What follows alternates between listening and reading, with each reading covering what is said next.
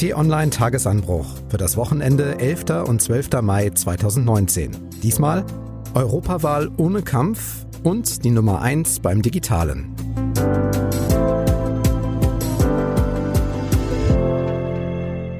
Hallo und willkommen im Wochenende. Mein Name ist Marc Krüger und bei mir ist Florian Harms, T-Online Chefredakteur. Hallo und herzlich willkommen.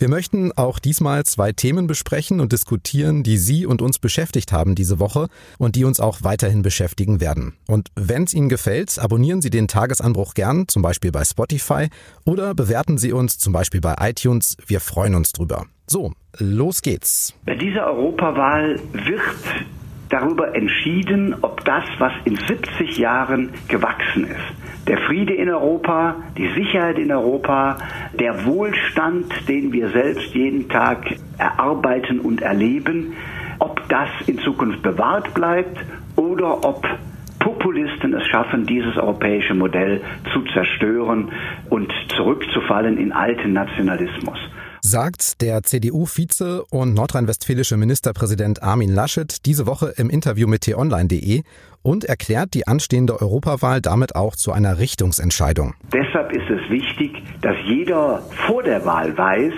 und nicht wie beim Brexit nach der Wahl erst merkt, das ist ein Projekt, das uns viel Gutes gebracht hat und das wir auch durch diese schwere Zeit bringen müssen. Ja, es ist nicht mehr lange bis zur Europawahl, so zwei Wochen etwa, und die Innenstädte hängen voller Wahlplakate, im Fernsehen und im Radio laufen Wahlspots, die Benachrichtigungskarten sind verschickt und trotzdem mag das mit Europa für manche immer noch eine recht abstrakte Sache sein. Findest du, Florian, dass der Wahlkampf schon so richtig in Schwung ist? Bist du im Europawahlmodus?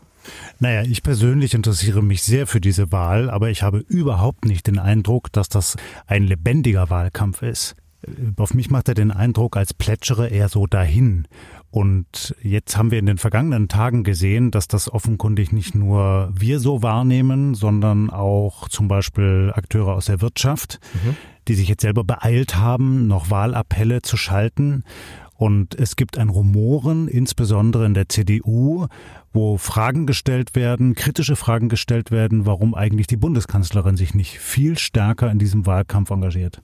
Und gibt es da eine These, warum das so sein könnte?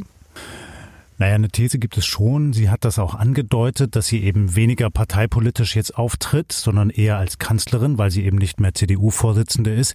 Gleichwohl, sie ist die Regierungschefin des wirtschaftlich stärksten Landes in Europa. Und da kann man schon von ihr erwarten, dass sie mehr macht. Und das sind dann auch genau diese kritischen Stimmen. Die richten sich aber nicht nur gegen sie oder an sie, sondern auch beispielsweise an den deutschen Außenminister Heiko Maas von der SPD. Auch der wird sehr kritisch gefragt in seiner Partei, warum er sich eigentlich nicht mehr einbringt in diesem Wahlkampf. Und wir erleben gerade jetzt so, gerade jetzt in den letzten Tagen, dass da offenkundig auch äh, so ein bisschen Torschlusspanik stattfindet, gerade in den großen Parteien und versucht wird, noch schnell was auf die Beine zu stellen, noch schnell ein paar Interviews Interviews zu führen, noch ein paar Wahlappelle rauszugeben. So. Also mir kommt dieser Wahlkampf nicht sonderlich strategisch geplant vor. Jetzt haben wir Armin Laschet gehört. Es ist jetzt aber nicht so, dass das der erste Europawahlkampf wäre, der eigentlich eine Richtungsentscheidung sein könnte. Im Prinzip hatten wir das doch schon bei der letzten Wahl. Die war 2014. Da gab es zwar noch kein Brexit-Referendum, aber es gab schon Anti-EU-Stimmung in Großbritannien. Es gab europaskeptische und europafeindliche Parteien. Natürlich gab es Themen, die in Europa gelöst werden müssen. Ergebnis? Die Wahlbeteiligung europaweit lag bei runden 43 Prozent. In Deutschland waren es 47 Prozent, nur knapp mehr. Heißt ja auch, die Mehrheit der Wähler hat das wohl nicht so als wichtige Richtungsentscheidung empfunden. Ja, ganz bestimmt. Und das ist eigentlich ein Trauerspiel, wenn man auf der anderen Seite weiß, dass Entscheidungen in Brüssel und Europapolitik unser Leben eben mittlerweile in einem großen Teil beeinflussen oder sogar lenken, bestimmen. Wir schauen als Bürger immer auf die Bundespolitik, auf die Bundeskanzlerin, die Bundesregierung, vielleicht noch die Landespolitik, aber nehmen häufig gar nicht so richtig wahr, dass die sich eigentlich in einem Rahmen bewegen, der zu einem großen Teil durch EU-Richtlinien und durch EU-Politik vorgegeben wird. Und das, glaube ich, müsste man stärker sichtbar machen. Und dann müsste es eigentlich auch die Aufgabe von Politikern, sowohl auf Europa als auch auf Bundes- als auch auf Landesebene sein, viel stärker sichtbar zu machen, worum es in Europa eigentlich geht. Also beispielsweise bei Themen wie Klimawandel oder wie Digitalisierung oder Agrarpolitik, Steuerpolitik. Und deshalb fand ich auch das Interview mit Armin Laschet, dem Ministerpräsidenten von Nordrhein-Westfalen, bei uns so interessant. Andere Möglichkeit, Politik greifbar zu machen, ist ja über Menschen, über Gesichter, über Persönlichkeit. Das ist für Wahlentscheidungen ja auch wichtig. Hat man erkannt, auch in Europa. Deshalb gab es beim letzten Mal ja europäische Spitzenkandidaten der großen Fraktionen. Für die europäischen Sozialdemokraten war das damals Martin Schulz, den kennen wir noch. Sein Kontrahent war der Luxemburger Jean-Claude Juncker und der ist dann ja auch Kommissionspräsident geworden. Und auch diesmal spannend hat ein Deutscher die Chance. Er heißt Manfred Weber, 46 kommt aus Bayern, hat also ein CSU-Parteibuch und ist schon Europaabgeordneter. Und laut YouGov-Umfrage kennt ihn gerade mal jeder vierte Deutsche. Damit liegt er also noch hinter der deutschen SPD-Spitzenkandidatin Katharina Barley. Und auch Jörg Meuthen liegt vor ihm, der für die AfD antritt. Ja, und das ist natürlich ein Problem. Und dann kann man Kritik an ihm oder seinem Profil üben aber das wird uns nicht weiterführen. Manfred Weber hat eine große Leistung erbracht, und zwar innerhalb seiner eigenen Partei, der CSU. Wenn wir mal zurückdenken in den letzten Wahlkampf oder auch nur zwei, drei Jahre zurück, dann gab es dort eine sehr EU-kritische Haltung, insbesondere vom damaligen Vorsitzenden Horst Seehofer. Also wir erinnern mhm. uns, dass er Viktor Orban eingeladen hat, der schon Attacken gegen die EU geritten hat und Seehofer hat ihn hofiert. Und Manfred Weber hat dort ein Stoppschild reingerammt und gesagt, so geht das nicht. Wir müssen uns klar zu Europa bekennen und die CSU ist eine europafreundliche Partei. Das war sie schon unter Franz Josef Strauß und er steht für diesen Kurs eben dann auch als Spitzenkandidat. Das ist eine große Leistung, wenn man eben weiß, wie wichtig Europapolitik für uns hier ist.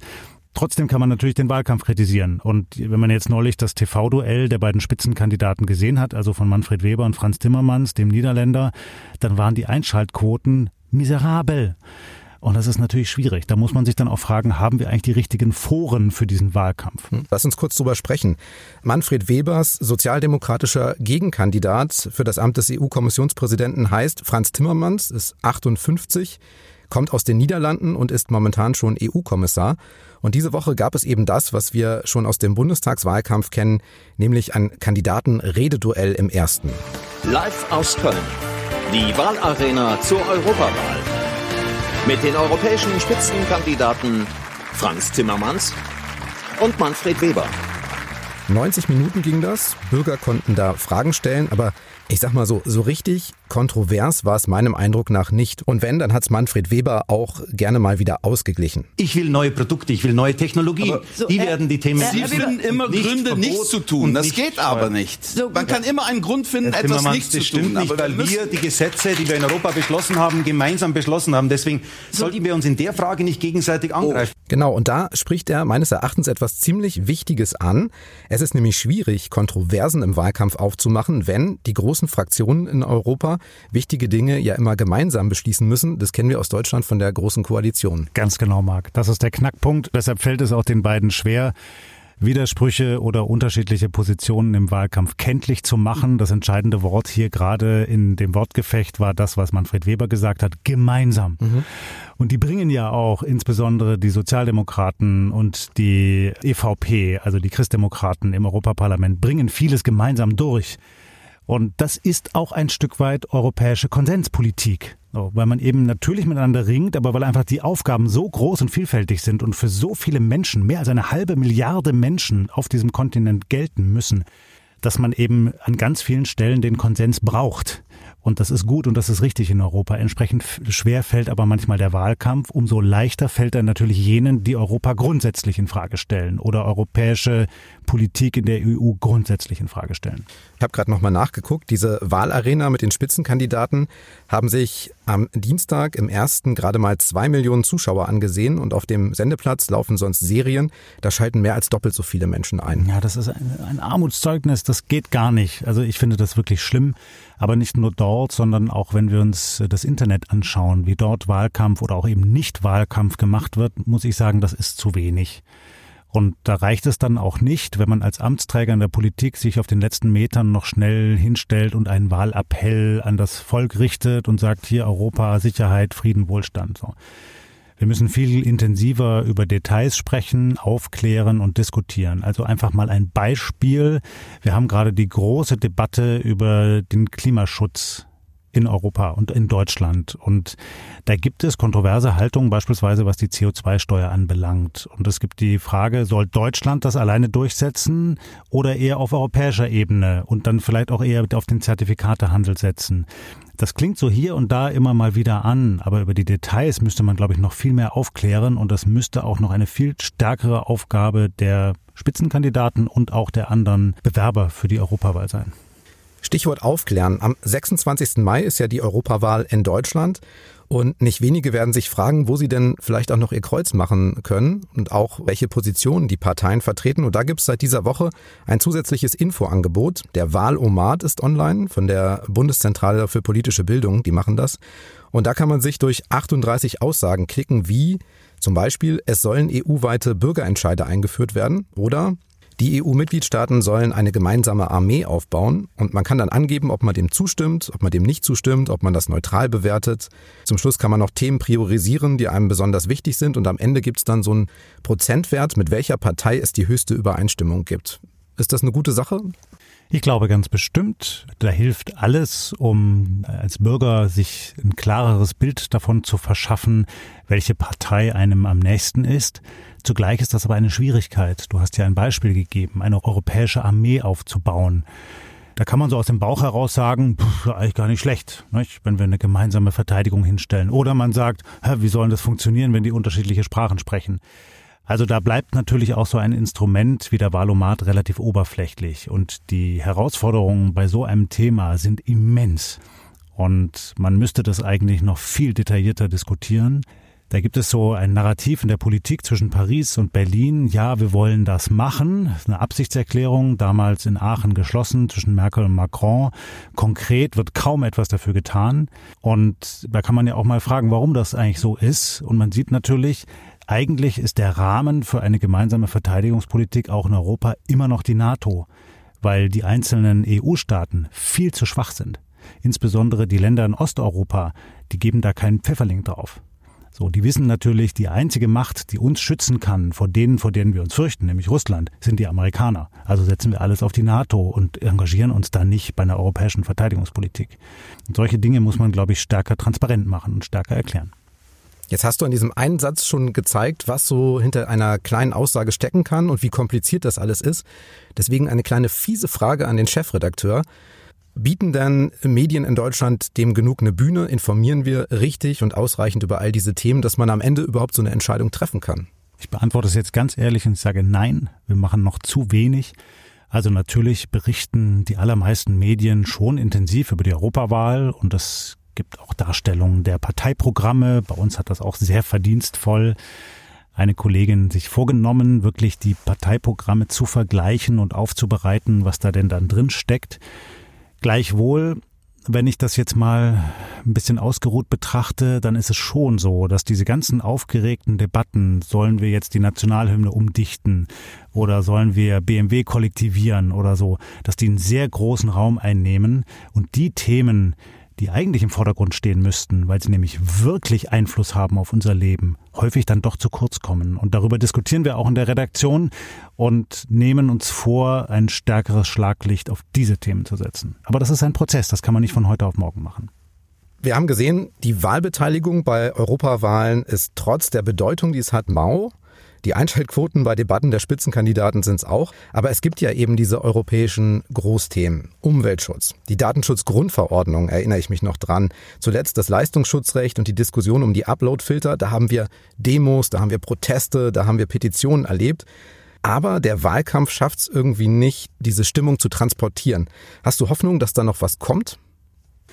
Puh, also ich sehe nicht, dass da jetzt noch mal eine richtige Begeisterungswelle kommt.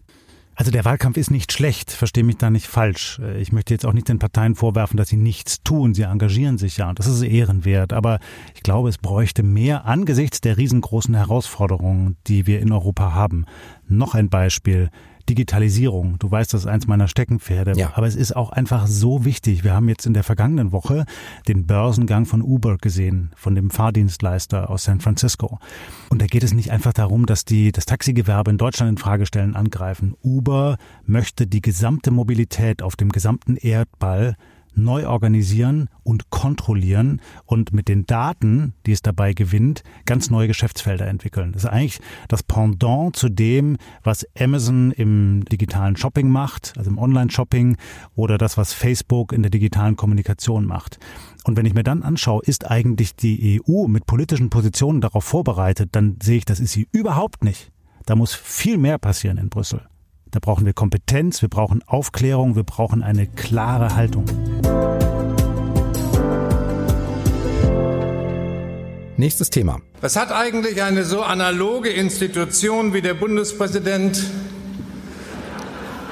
auf einer so digitalen Veranstaltung wie der Republika zu suchen? Frank-Walter Steinmeier hat diese Woche in Berlin die Digitalkonferenz Republika eröffnet. Manche sprechen auch von einem Fest oder von einem Festival. Rund 10.000 Menschen kommen da inzwischen jedes Jahr Anfang Mai zusammen. Es geht nicht nur um Politik und Journalismus, sondern auch um Nachhaltigkeit, um Arbeit, um Wohnen, ziemlich viele Themen. Und wir möchten das zum Anlass nehmen, über die Bedeutung vom Digitalen zu sprechen. Und da ist es sehr gut, dass Laura Stresing wieder bei uns ist, Digitalredakteurin bei t-online.de. Hallo Laura. Hallo, schön wieder hier zu sein. Erste Frage an euch beide kommt quasi von Frank-Walter Steinmeier, vom Bundespräsidenten. Was macht der Bundespräsident auf einer Digitalkonferenz? Ist das Thema Digitales damit jetzt ganz oben angekommen? Ach, nicht erst jetzt, Marc. Steinmeier, so viel kann ich sagen, beschäftigt sich schon länger auch mit dem Digitalen, aber eigentlich nicht nur mit dem Digitalen. Ihm geht es eigentlich um die gesellschaftliche Debatte. Und da hat er jetzt eben gesehen, dass die Republika ein Thema hatte mit den ausführlichen Debatten, über die man sprechen möchte im Digitalen, das ihm sehr nahe geht weil er den Impuls verspürt, dass er mehr tun möchte für die Demokratie und für die Debatte über unsere Demokratie. Deshalb hat er dieses Forum gewählt. Du hast geschrieben im Tagesanbruch, jetzt spricht die Nummer eins. Ja, das habe ich bewusst gemacht. Formal ist er die Nummer eins. Er ist das Staatsoberhaupt in unserem Land. Aber wer das zwischen den Zeilen gelesen hat, hat vielleicht auch gemerkt, dass es ein kleiner Seitenhieb auf die Nummer drei war, die die Bundeskanzlerin formal in unserem System ist von der in meinen Augen dann eben doch zu wenig kommt im Punkto Digitales. Laura, du warst auf der Republika, unmöglich alle von den mehr als 600 Veranstaltungen anzugucken. Deshalb würde ich gerne wissen, was ist so dein persönlicher Eindruck von diesem Jahr? Was ist bei dir hängen geblieben? Also ich gehe ja schon seit bestimmt vier, fünf Jahren regelmäßig auf die Republika. Und was mir in diesem Jahr aufgefallen ist, ist, dass auf den großen Bühnen eigentlich immer noch die gleichen Themen diskutiert werden wie schon vor Jahren. Hm. Da geht es nach wie vor um so Sachen wie Fake News, den Hass im Netz, wie geht man damit um. Es geht um die Macht der Algorithmen, es geht um Probleme mit der künstlichen Intelligenz. Und das sind jetzt die Themen, die auch von der Bundesregierung ganz hoch gehängt werden. Und die werden auf der Republika schon seit Urzeiten diskutiert. Das Ding ist einfach, glaube ich, dass obwohl diese Themen so alt sind, sie sind nun mal immer noch nicht gelöst. Diese Probleme sind immer noch da. Und deswegen muss man darüber reden. Und ich bin dann auch immer wieder überrascht und auch erfreut zu sehen, dass es dann jedes Jahr auch wieder neue Ideen, neue Ansätze gibt, um damit umzugehen. Und da sieht man einfach, es funktioniert, es wirkt. Sich zusammentun, sich gemeinsam gegen eine Sache zu verbünden, funktioniert. Es gibt ja viele internationale Digitalkonferenzen, die CES in Las Vegas, es gibt die South by Southwest in Austin, auch in den USA. Der Mobile World Congress fällt mir in Barcelona ein. Deutschland hat ja mit der CeBIT die ehemals größte Computermesse ausgerichtet, die gibt's nicht mehr. Laura, du warst schon auf ziemlich vielen von diesen Messen. Wie schätzt du so ganz grob den Stellenwert der Republika da ein? Also das Besondere an der Republika, das ist keine Laberkonferenz, sondern das hat so ein bisschen Festival-Feeling und da wird einfach viel gemacht, da wird nicht nur geredet. Und das hat, glaube ich, so einen Hintergrund in der Hackerkultur, dieses ein bisschen aktivistische, dieses jetzt packen wir es an, wir haben hier ein Problem, das muss gelöst werden. Ja, und dann sucht man gemeinsam nach Lösungen. Und das äh, funktioniert da ganz gut. Man lernt auf der Republika wirklich unglaublich viele tolle Initiativen kennen und dann bekommt man auch richtig Lust, da mitzumachen und sich selbst zu engagieren. Es gab zum Beispiel in diesem Jahr einen Stand, wo man seine alten Geräte hinbringen und recyceln konnte. Und das fand ich ziemlich cool. Du konntest da hingehen, alles auseinandernehmen und dann sehen, was das für einen Müll verursacht, was da alles drinsteckt, auch an Wertstoffen. Und die wurden dann vor Ort sortiert und werden wieder zurück in den Kreislauf gebracht. Und das finde ich ein schönes Beispiel, wie praktisch auch so eine Konferenz sein kann. Wirklich so nah am Alltag und am Menschen. Und ich glaube, so holen sich einfach die Bürger Schritt für Schritt dieses Internet zurück, das große Konzerne gerne dominieren würden und die Politik würde es gerne regulieren. Aber die Bürger sagen dann, hey, Moment mal, wir haben ja auch noch ein Wörtchen mitzureden. Wir nutzen dieses Internet. Aber da würde ich mal zweimal kritisch nachfragen. Was mich nämlich an der Republika stört, schon seit längerem, ist, dass ich den Eindruck habe, dass es doch ein relativ homogenes Umfeld dort oder eine relativ homogene Veranstaltung. Das sind überwiegend junge, liberale, vielleicht linksliberale, internetbegeisterte Menschen. Und jetzt so langsam kommt eben auch die Politik, die gemerkt hat, das ist vielleicht ganz interessant, das wollen wir ein bisschen für uns vereinnahmen. Aber ich habe nicht den Eindruck, dass es wirklich den Durchschnitt der deutschen Bevölkerung widerspiegelt, was bei einer wichtigen Digitalkonferenz eigentlich der Fall sein müsste, oder? Das stimmt. Ähm, man muss aber auch sagen, die gehen auf eine ganz coole Art damit um. Also die versuchen da auch gegenzuwirken. Die machen dann, rufen dann Veranstaltungen ins Leben wie das Netzfest. Das ist dann so ein öffentliches Volksfest, wo die gleichen Themen diskutiert werden, wo teilweise die gleichen Leute auftreten. Das ist öffentlich, das ist umsonst, da kann jeder hingehen. Da gibt es Konzerte und so weiter, sodass auch normale Bürger sich angesprochen fühlen auf der Straße im Vorbeigehen. Die werden eingeladen und die fühlen sich dann, glaube ich, auch ganz gut mitgenommen. Und man findet auch auf der Konferenz wirklich viele Themen, die eigentlich jeden Menschen betreffen, auch wenn man jetzt kein Programmierer ist oder täglich mit dem Internet zu tun hat. Da geht es um Wohnen, um ganz banale Dinge. Ähm, wie viel Zeit gebe ich meinem Kind am Smartphone? Das sind Dinge, mit denen hat jeder im Alltag zu tun. Ich würde gerne nochmal den Punkt mit den Politikern rausgreifen, die jetzt auf der Republika auftauchen oder auf anderen Digitalkonferenzen. Es kommen ja nicht nur Bundesminister dahin, sondern auch EU-Politiker. Und wir wissen aber auch, zum Beispiel aus der deutschen Realpolitik, dass ja gerade das Thema Digitales auf ganz viele Ministerien, auf Digitalräte verteilt sind. Und so ein Problem wird ja durch Konferenzbesuche von Ministern eigentlich auch nicht gelöst. Nein, ganz bestimmt nicht. Das ist dann doch eher ein Schaulaufen. Und die Kritik bleibt. Äh, die behalte ich auch bei. Der Umgang mit der Digitalisierung ist in Deutschland schlecht organisiert. Punkt. Und die Bundesregierung müsste mehr dagegen tun. Sie müsste sich des Themas intensiver annehmen, es schlagkräftiger organisieren. Und ich bleibe dabei, es bräuchte eigentlich ein Digitalministerium, also eine große Einheit, die in der Lage ist, all diese Themen zu koordinieren. Denn es geht ja um ganz, ganz vieles. Es geht um den Netzausbau. Es geht um die Regulierung der großen Tech-Konzerne aus Amerika. Es geht um die Frage, wie wir mit unseren Daten umgehen. Es geht um das Bürgerportal, das wir endlich brauchen, damit die Behördenvorgänge zwischen Bürger und Staat endlich auf dem Smartphone ausgerichtet werden können und vieles, vieles, vieles mehr. Und bislang ist das so organisiert, wie du es gesagt hast, in verschiedenen Gremien und das alles läuft zusammen beim Chef des Bundeskanzleramts, Helge Braun, der ein sehr guter Beamter ist, aber das sind einfach zu viele Stränge, die er da in der Hand halten muss, neben seiner Aufgabe, den Laden von Frau Merkel zusammenzuhalten. Hören wir doch noch mal kurz Frank-Walter Steinmeier. Nach vielen Worten und Ankündigungen, nach Gesprächsrunden und fotogenen Politikerterminen meine Damen und Herren, ist es an der Zeit, dass Facebook, Twitter, YouTube und Co. ihre Verantwortung für die Demokratie endlich wahrnehmen und meinen endlich in die Tat umsetzen. Ja, ist ja jetzt auch nicht so ganz neu, was er da fordert. Deshalb interessiert mich nochmal explizit. Bringen solche Konferenzen Themen wie Digitales und Netzpolitik voran? Oder ist am Ende dann doch an dem Vorwurf ein bisschen was dran, dass sich da eine digitale Blase trifft und sich selbst bestätigt und am Ende nicht so viel passiert? Naja, ein bisschen schon. Auf der anderen Seite, wenn der Bundespräsident sich so eines Themas annimmt, dann ist das auch ein Signal an den politischen Betrieb. Der muss vage bleiben, weil er ja nicht tagespolitisch kommentieren darf und sprechen darf.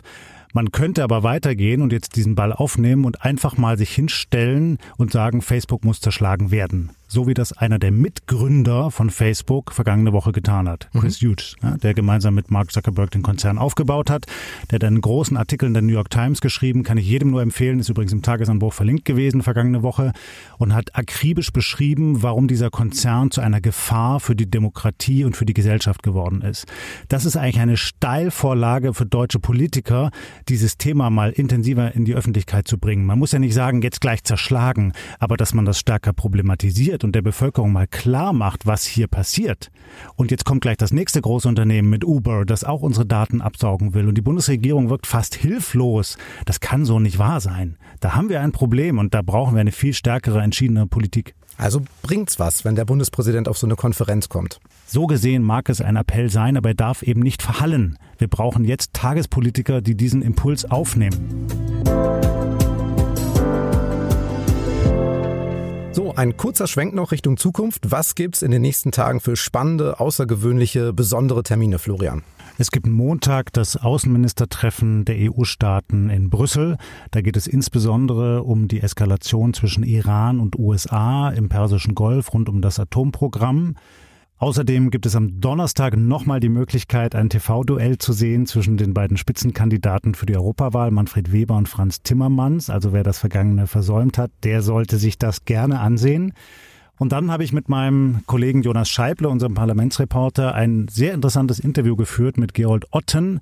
Das ist der AfD-Kandidat für das Amt des Bundestagsvizepräsidenten, der in einem Wahlgang schon abgelehnt worden ist, aber sich nochmal zur Wahl stellen möchte. Und wir haben mal intensiver mit ihm über diesen Vorgang gesprochen, was da eigentlich gerade passiert im Parlament. Noch eine kleine Ankündigung zum Schluss. Kommende Woche bin ich nicht da, aber meine beiden Stellvertreter Peter Schink und Florian Wichert schreiben den Tagesanbruch.